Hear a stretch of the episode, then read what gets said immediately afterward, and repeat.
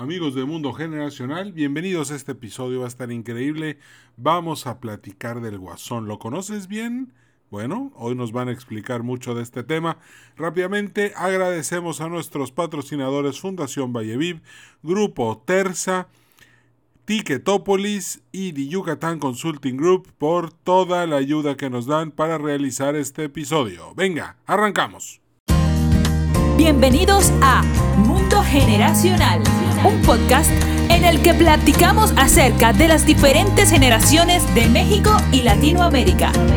Nos da mucho gusto que nos sintonices y te recordamos suscribirte para recibir todos los episodios tan pronto estén disponibles. Gracias por estar con nosotros.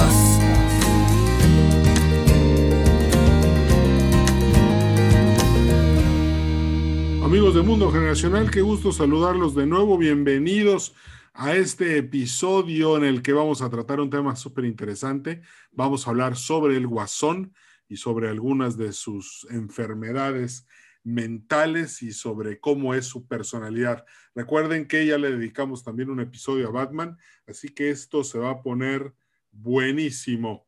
Está con nosotros mi buen amigo Manuel Alejandro Escofié Duarte quien es licenciado en comunicación por la Universidad Anáhuac Mayab, con una maestría en estudios cinematográficos por parte del Centro Universitario de Arquitectura, Arte y Diseño de la Universidad de Guadalajara. Ha sido director y guionista de los cortometrajes El alma de la fiesta y Destruyendo a Víctor Mac.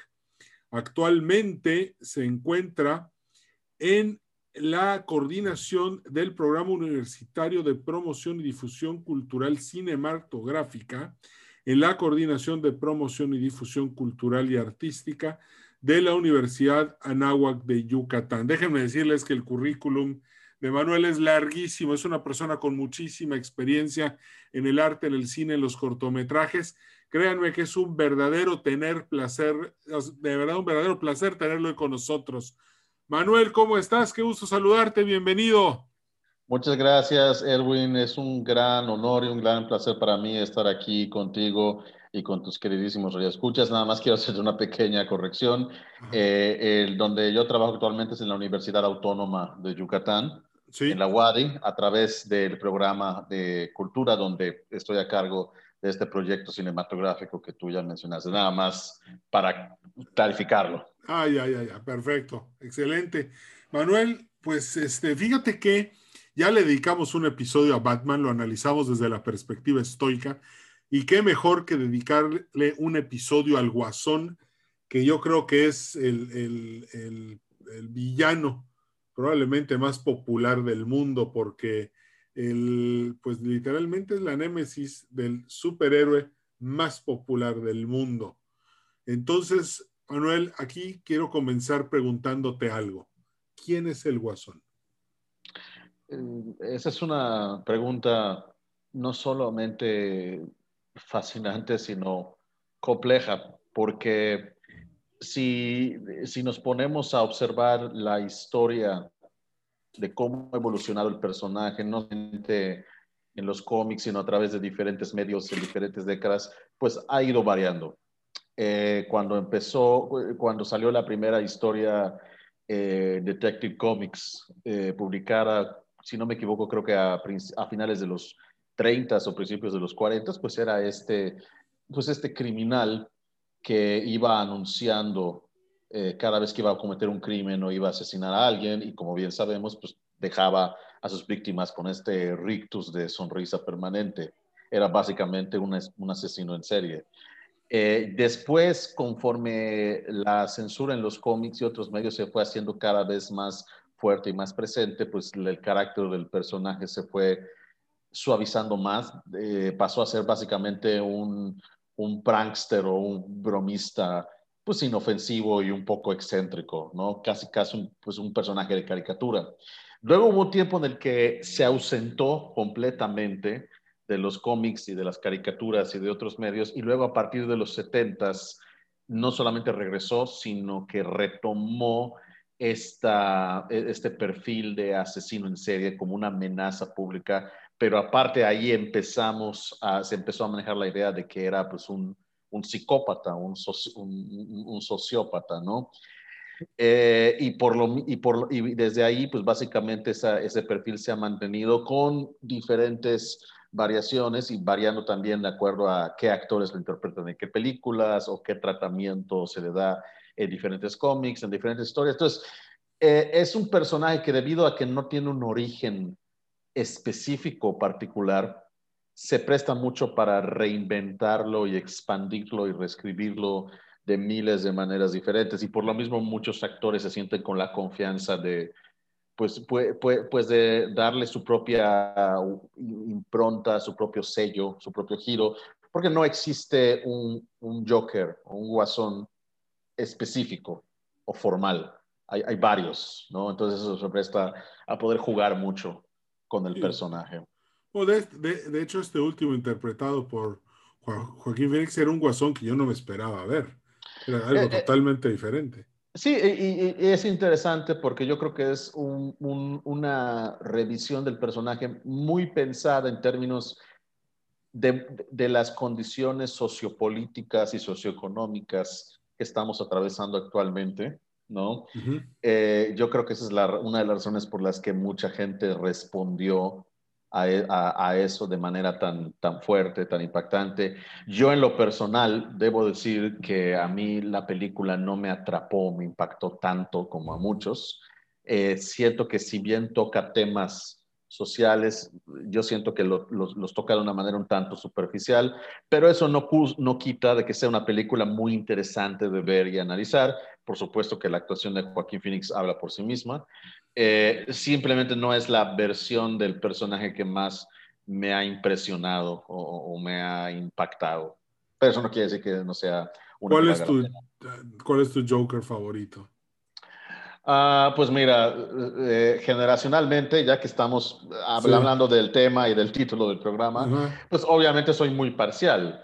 Eh, yo crecí básicamente con dos, con Jack Nicholson, que, que, creo, que creo que logró un balance muy sólido entre ser un guasón terrorífico y ser un guasón gracioso, porque yo, yo, creo que, yo creo que un buen guasón debe también no solamente ser terrorífico y dar miedo, sino también dar risa, porque al fin y al cabo es un payaso. Y la mayoría de las interpretaciones se van o muy al extremo de un lado, muy al extremo del otro. Entonces yo digo, ¿por qué no pueden ser ambos? Eso sería más interesante. Y por supuesto, Mark Hamill. Mark Hamill. Claro, claro. claro años 90 que, que, igual, o sea, fue un gran shock para mí porque dije, Luke Skywalker es la voz de Joker. Y luego, obviamente, primero vi el doblaje en español, pero luego vi la serie en inglés y dije, wow, ese es el Joker. O sea, es la risa, la voz, y para mucha gente, ese es el Joker, al menos en cuanto a voz. Sí, de hecho, el escucharlo cantar también fue muy impresionante para mí. Eh, escuchar a Mark Hamill cantando como el Joker, wow. Sí, impresionante. Tienes toda la razón. Sí, efectivamente. Entonces, eh, hay, hay, hay un Joker, como, como, dice, parafraseando el título de una muy famosa obra, eh, hay un Joker para todas las temporadas, ¿no? para todas las, las épocas, por así decirlo. Si tomáramos un común denominador del Joker, este, de, de, este personaje, ¿qué estamos viendo? ¿Quién es él? ¿Qué, qué trastorno mental podría ser el que le pudiéramos acomodar a cada uno de los Jokers. Ok, mira, eh, aquí voy a tener que expandirme un poquito para dar un poco de contexto. Adelante. Em, la razón por la que Erwin me invitó al programa parte de una plática que yo impartí hace unos meses sobre el, el, mundo de Batman y de sus villanos desde el punto de vista de la enfermedad mental, de cómo las enfermedades mentales suelen ser representadas en la televisión, en el cine y en los medios, y cómo eso, por supuesto, eh, eh, influye en nuestra manera de entender a nivel cultural las enfermedades mentales.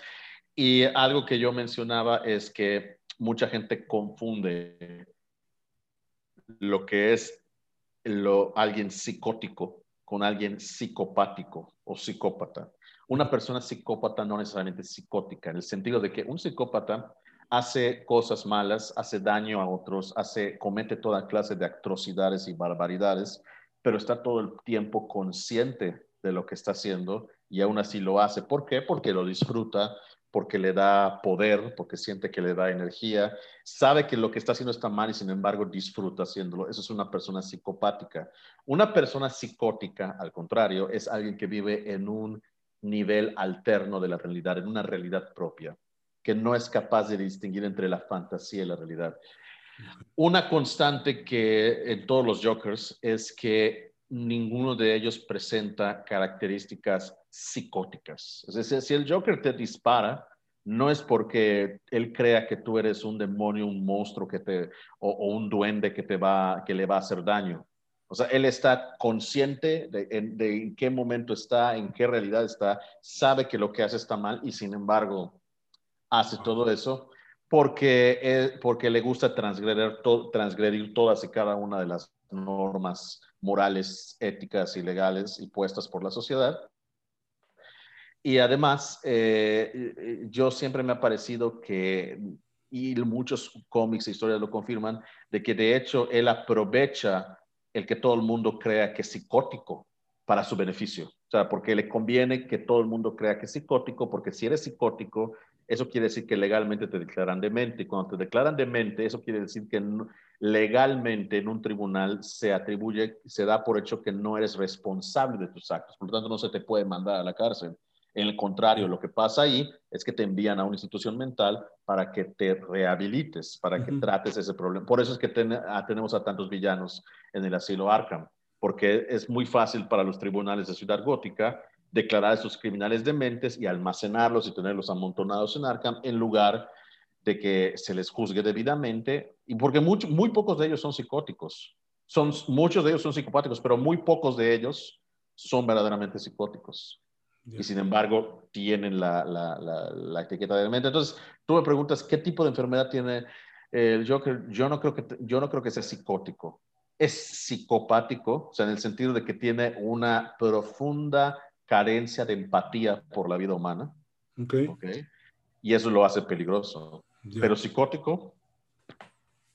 Oye, podemos decir que es un niño narcisista que evolucionó físicamente, pero mantuvo su alma de niño. Pero es un alma de niño demasiado centrado en sí mismo y de ahí surja esta falta de empatía, de querer todo para él, de dame mi paleta, es mía, cueste lo que me cueste. Sí, eh, entre otras cosas, por supuesto, toda, toda persona, toda personalidad psicopática tiene en mayor o menor medida, eh, de una u otra forma, un grado de narcisismo. ¿Por qué? Porque solamente ven por ellos y son incapaces de ponerse en los zapatos de las otras personas. Entonces, en, ese sentido, yo diría que esa es una manera de describirlo tan buena como, como muchas otras que pudieran haber.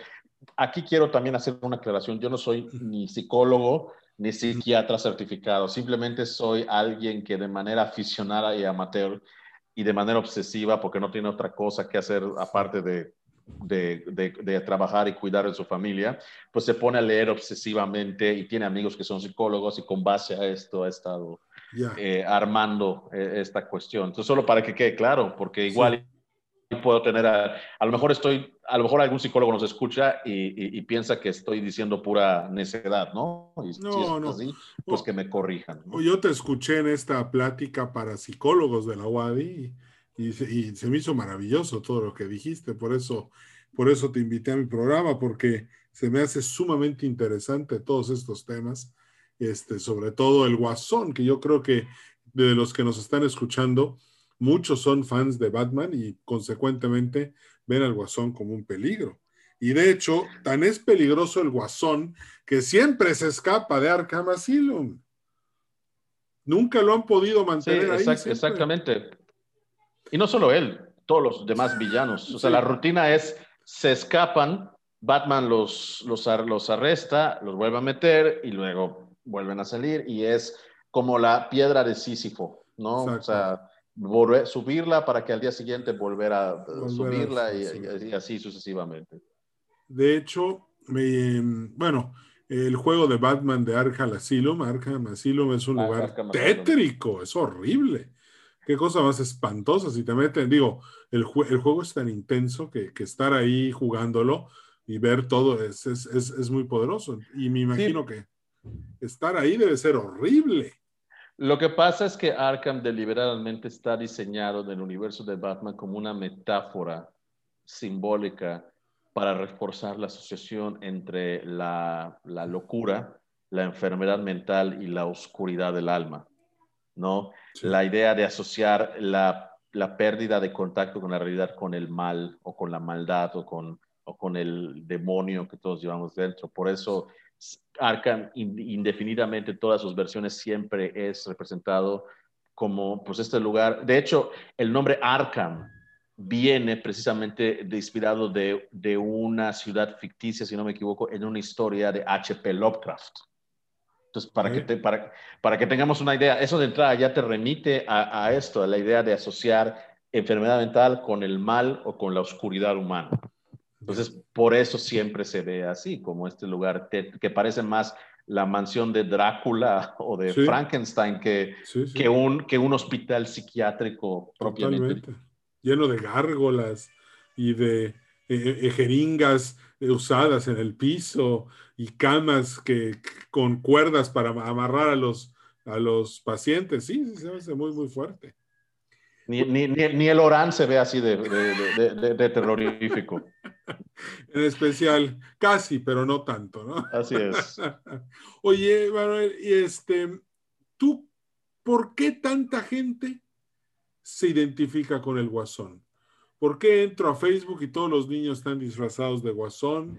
¿Por qué todas las niñas se creen Harley Quinn? Porque el guasón es y, es interesante porque en los últimos años no solamente ha aumentado en términos de popularidad, se ha convertido en un símbolo a nivel político, a nivel sociológico, es el, el id totalmente desatado. Es un ser que es completamente libre, que no tiene eh, ninguna clase de restricción, que no le importa nada y que siempre actúa como si no tuviera absolutamente nada que perder. Eh, eh, recordemos que en, que en, la segunda película de la trilogía de Christopher Nolan, Alfred Michael Caine efectivamente dice, hay personas con las que no se puede negociar, a las que no se puede intimidar ni sobornar. Es gente que simplemente quiere ver al mundo arder. Entonces, eh, yo creo que en ese sentido es un símbolo de ese deseo oculto que tenemos nosotros, todos nosotros a veces, de, de, poder transgredir y trascender cualquier clase de limitación o de construcción social para ser completamente libres sin importar las consecuencias y poder hacer exactamente lo que queramos, decir todo lo que queramos. Hombre, eh, eh, no es por nada que ha habido memes donde, donde mucha gente asocia o vincula al Joker con Donald Trump. Esa es una de las razones por las que Donald Trump también se hizo tan popular y tiene tantos seguidores, porque les da carta blanca para poder decir todo lo que tienen reprimido, todo lo que no se atreven a decir por pues por corrección política o lo que sea. Entonces, el, Trump, es, es, Trump es un Joker de carne y hueso en nuestros tiempos en ese sentido. Y en ese sentido también se ha convertido en el perfecto villano para, para muchas facciones políticas, ¿no? Como la representación de, eh, contemporánea del mal.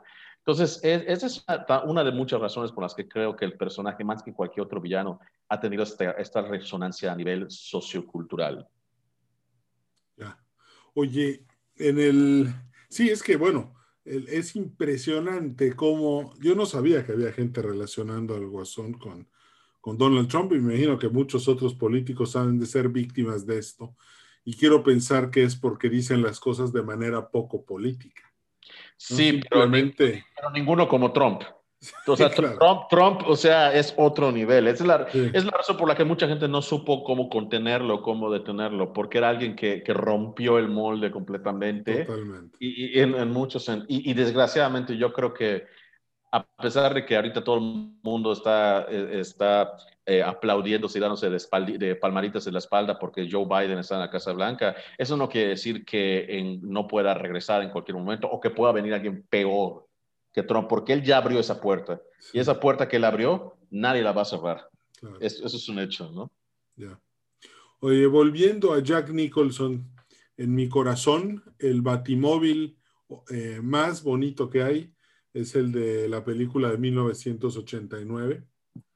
Este, yo creo que cualquier, creo que todos los fans de Batman que somos de la generación X nos gusta mucho ese, ese batimóvil. No sé tú, cuál sea tu batimóvil. Eh, tengo, tengo, aquí no me puedo dar el lujo de ser parcial. Digo, por supuesto que a ese batimóvil yo le tengo pues un cariño particular, pero, pero en realidad, mira, en realidad no, ah, no importa que cambie, porque es básicamente lo mismo.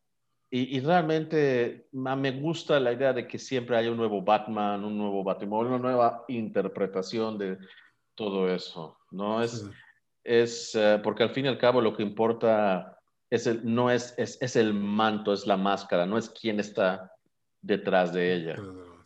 Los rostros van y vienen, pero la máscara, la figura se mantiene, eso es lo que importa, ¿no?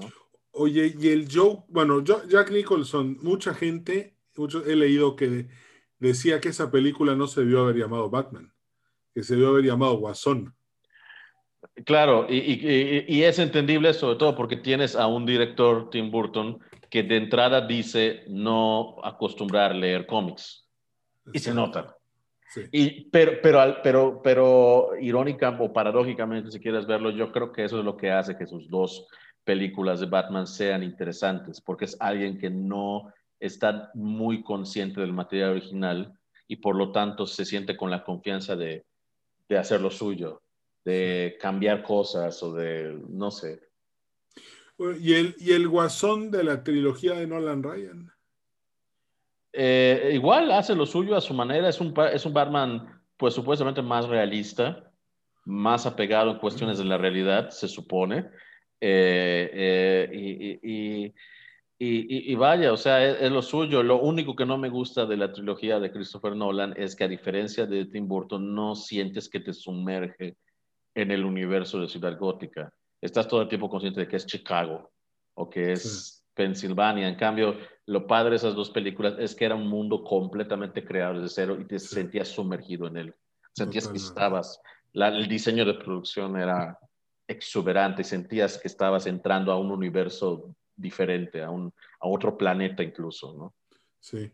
Bueno, y el guasón de, bueno, el, que, no recuerdo el nombre del actor del guasón de esta trilogía. Heath Ledger. Eh, ¿Cómo? Heath Ledger.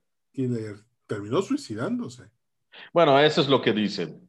Eh, yo, yo, yo tengo entendido que simplemente estaba tomando medicamentos y accidentalmente se le pasó una prescripción y da la casualidad que, que, que cuando eso ocurrió, de hecho, ni siquiera estaba, ni siquiera murió durante el rodaje de la película de Batman. Lo hizo en, ocurrió cuando estaba en una, en la siguiente película, que era esta película de Terry Gilliam del Doctor Parnaso. Pero ya sabes, los medios y a mucha gente le gusta crear toda clase de mitos de que, que se metió tanto en el papel que el, que el papel lo mató. Eh, eso suena muy bonito como, como mito, como leyenda urbana, pero no creo que haya sido así. Eh, sinceramente, yo soy muy escéptico de esas cosas. Bueno, y ese guasón, eh, bueno, ¿cuál es tu análisis? ¿Cuál es tu...? Es, un, es el guasón ideal para un mundo después del 11 de septiembre.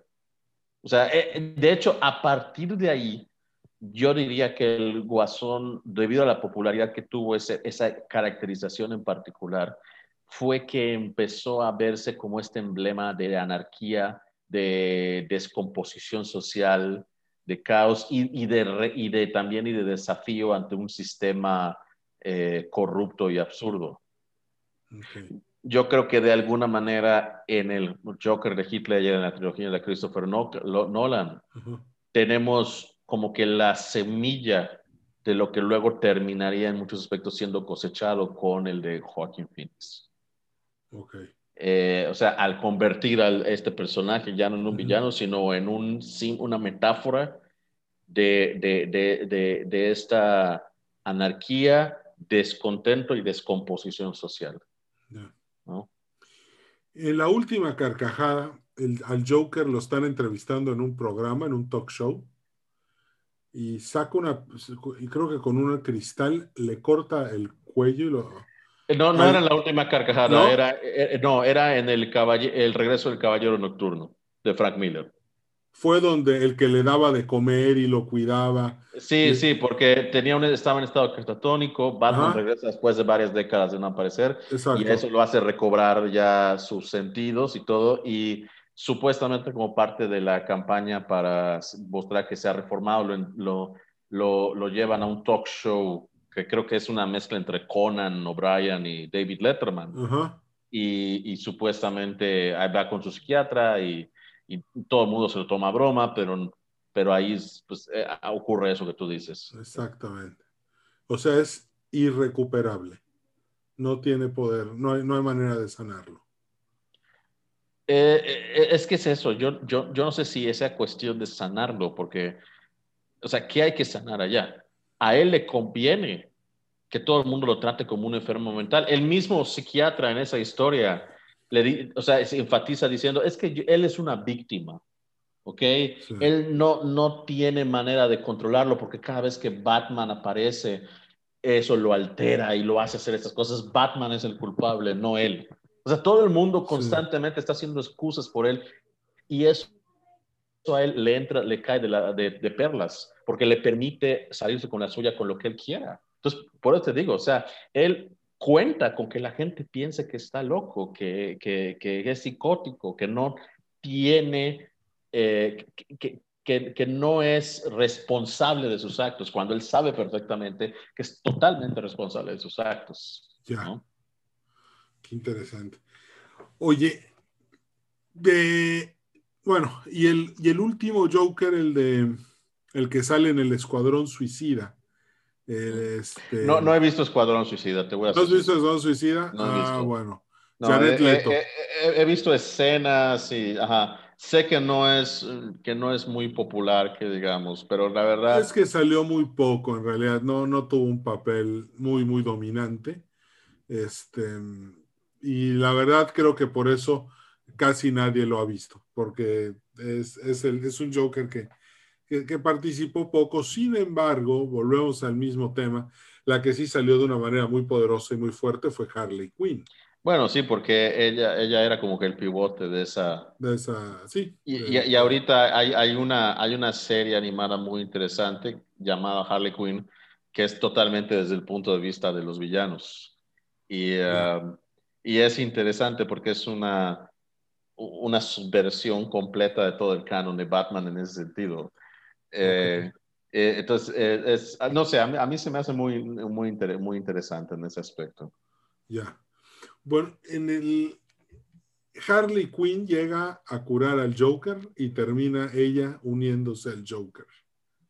Mm, pues intenta curarlo y, y, y, termina, pues igual yo, yo creo que seducida porque le permite ser la, la, persona que ella siempre quiso ser o sea, que sabía que era pero, que, pero era, era inhibida y, se dejó llevar por, por ella. O sea, igual, o sea, yo creo que en el caso de, de, Harley Quinn ya había algo que la predisponía a sentirse atraída por él y asumir esa nueva identidad. No es que haya, no es que haya sido un modelo de, de, estabilidad y de pronto nada más un par de minutos hablando con el Joker ya se hubiera descompuesto totalmente algo había, detrás ya ya tenía un problema, solamente que lo sabía eh, disfrazar muy bien. Creo yo, no sé.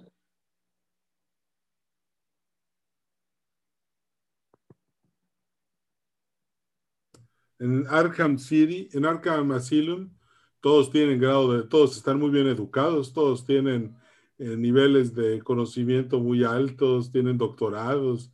Harley Quinn no es la excepción, es doctor en psicología, si no me equivoco. La mayoría de, los, de, las personalidades psicopáticas tienden a tener, eh, a ser altamente inteligentes, a tener coeficientes intelectuales bastante elevados. De hecho, en la, en la novela gráfica de Arkham Asylum, eh, una de las de, la, de los empleados de, de, Arkham que ha estado tratando con el Joker plantea la posibilidad de que no solamente él está acuerdo, sino que ha adquirido un nivel de hipercordura que lo hace mil veces más inteligente que el humano promedio. Ah, totalmente de acuerdo. Totalmente de acuerdo. Es manipulador, es gracioso, es este. hace, las, hace que las cosas a su alrededor sucedan como él quiere. Y sabe leer a la gente, como un escáner, sabe, identificar los puntos débiles de, de, cada quien y usarlos a su favor. Sí, eso, eso lo hace particularmente peligroso. ¿Por qué no puede vencer a Batman? Pues se, se, supone que no quiere vencerlo, porque eh, esta, esta cuestión de que lo necesita, ¿no? De que, de que su razón de ser es este constante, esta rutina. Él, lo compara con una rutina cómica. Todo comediante necesita un straight man. Así como eh, Jerry Lewis tenía a Dean Martin y, eh, y, y, el, y em, Stan Laurel tenía a Oliver Hardy, el gordo y el flaco, y, Cerebro tiene a Pinky. O sea, todo dúo cómico tiene que haber un, un, alocado y un serio. Entonces, si él no tiene su serio, pues contra qué va, o sea, no, no tiene nadie contra que, que, reaccione a lo que él hace. Entonces, él necesita esa reacción, necesita, eh, porque si no, su, su, existencia se supone que no tiene sentido. Ya. Y aparte, de, y, aparte yo creo que lo que él disfruta es torturarlo y hacerlo y, y, hacerlo sentir dolor de muchas maneras diferentes. Matarlo no tendría ningún chiste. Él lo que quiere hacerlo es sufrir. Total, constantemente, ¿no? Ya. Bueno, eh, y bueno, y sin minimizar mucho a Batman también, yo creo que él, él recuerdo esta escena en donde el Joker mata a Red Robin si no me equivoco, y él cuando regresa después de haber estado en la, en la, cámara de Lázaro, le dice a Batman, no puedo creer que lo hayas dejado vivo y no lo hayas matado para vengarme. Esa escena para mí es durísima y, y por un momento sentí que Batman le estaba fallando a, a, todos sus, a toda su gente. Pero finalmente Batman tiene un código de conducta muy estricto. Sí, que yo últimamente he estado cuestionándome qué tanto vale la pena seguir manteniendo en, diferentes historias y diferentes versiones ese código. Eh, yo no creo, si Batman decidiera en un momento matar, yo no creo que eso sería lo peor del mundo que pudiera ocurrir necesariamente. Eh, no lo sé se hizo mucha laraca, por ejemplo, en las dos películas de Tim Burton, de que Batman mataba. Y, sí, sí. todo el mundo, es que Batman nunca mata. Batman nunca mata. Bueno, ¿por qué no puede ah, eh, tener alguna excepción? ¿Por qué? O sea, ¿dónde está escrito? Eh, digo, eh, ¿hay una Biblia al respecto? O, no, no, ¿O qué? O sea, digo, no sé, habrá gente que esté en desacuerdo conmigo, pero así yo lo veo. Siento que Ah, ah, era parte de su personalidad, pero a veces me pregunto, me cuestiono qué tanto vale la pena seguir manteniendo eso. Ya, sí, claro. Claro, si lo vemos desde una perspectiva pragmática, vamos a decir, hay que eliminar este cuate ya de una vez por todas. El tema es que Batman, como tal vez es demasiado estoico y ve, y ve la vida humana como algo divino, entonces, o como algo que es intocable, y finalmente el conflicto ocurre en la pues mente de Batman pues, pues, no sé qué tanto vea la vida humana como algo divino. Yo más bien veo que no quiere rebajarse al nivel de la escoria que el combate. Y en ese sentido yo diría que es más bien una cuestión de su propio ego. De, que, de que ellos están aquí y yo estoy acá en este nivel elevado. Y si hago eso, voy a estar en ese mismo nivel. Yo necesito estar yo necesito mantener ese estándar de superioridad moral para sentirme mejor que ellos. Entonces yo creo que es más bien una cuestión de ego. De ego. Ah, interesantísimo. Manuel, ¿cuáles son tus redes sociales donde te podemos encontrar para seguirte y para ver todo el trabajo que estás realizando? Por supuesto, pues este, en Facebook estoy como Manuel Alejandro Escofier, con doble F, y tengo un canal de YouTube que se llama M, eh, Escofieismos guion MA Escofier. Eh, ahí hago video ensayos sobre cine y otras cosas. Eh, ahorita estoy preparando una serie de video ensayos documentales sobre el cine de Oliver Stone, que ahí luego vamos a hablar más adelante de ello. Claro. Y, pero también hay, hay, hay, diferentes cosas allá. Entonces ahí, ahí pueden ver todo mi trabajo y en mi Facebook me pueden mandar un inbox para lo que Perfecto. no, pues muchísimas gracias y este, por, por todo esto. De una vez le voy a contar a la audiencia algo. Vamos, em, este año se celebra el 30 aniversario de la película JFK, que es Correcto. probablemente una de mis películas favoritas.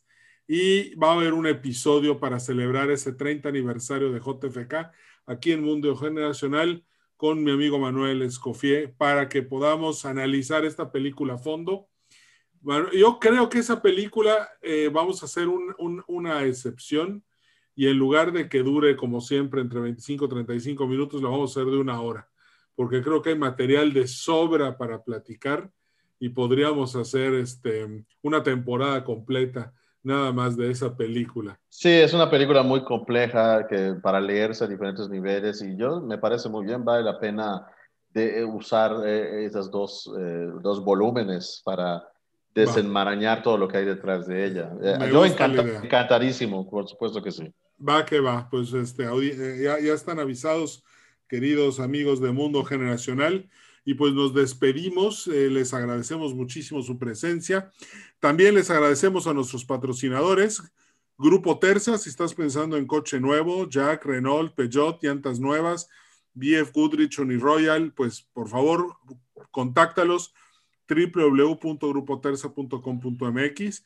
También a Ticketopolis, el auditorio virtual más grande de América Latina, eh, a Fundación Valleviv, que se encarga de atender a las víctimas de la violencia en el noroeste de México, y finalmente a The Yucatán Consulting Group.